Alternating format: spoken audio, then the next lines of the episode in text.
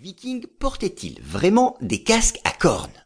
Si je vous dis viking, je suis presque sûr que vous visualisez un homme assez grand, costaud, sûrement blond ou roux, barbu, avec des cheveux longs, peut-être quelques armes tranchantes, débarquant de son dracar avec, pour compléter le tableau, un magnifique casque à cornes.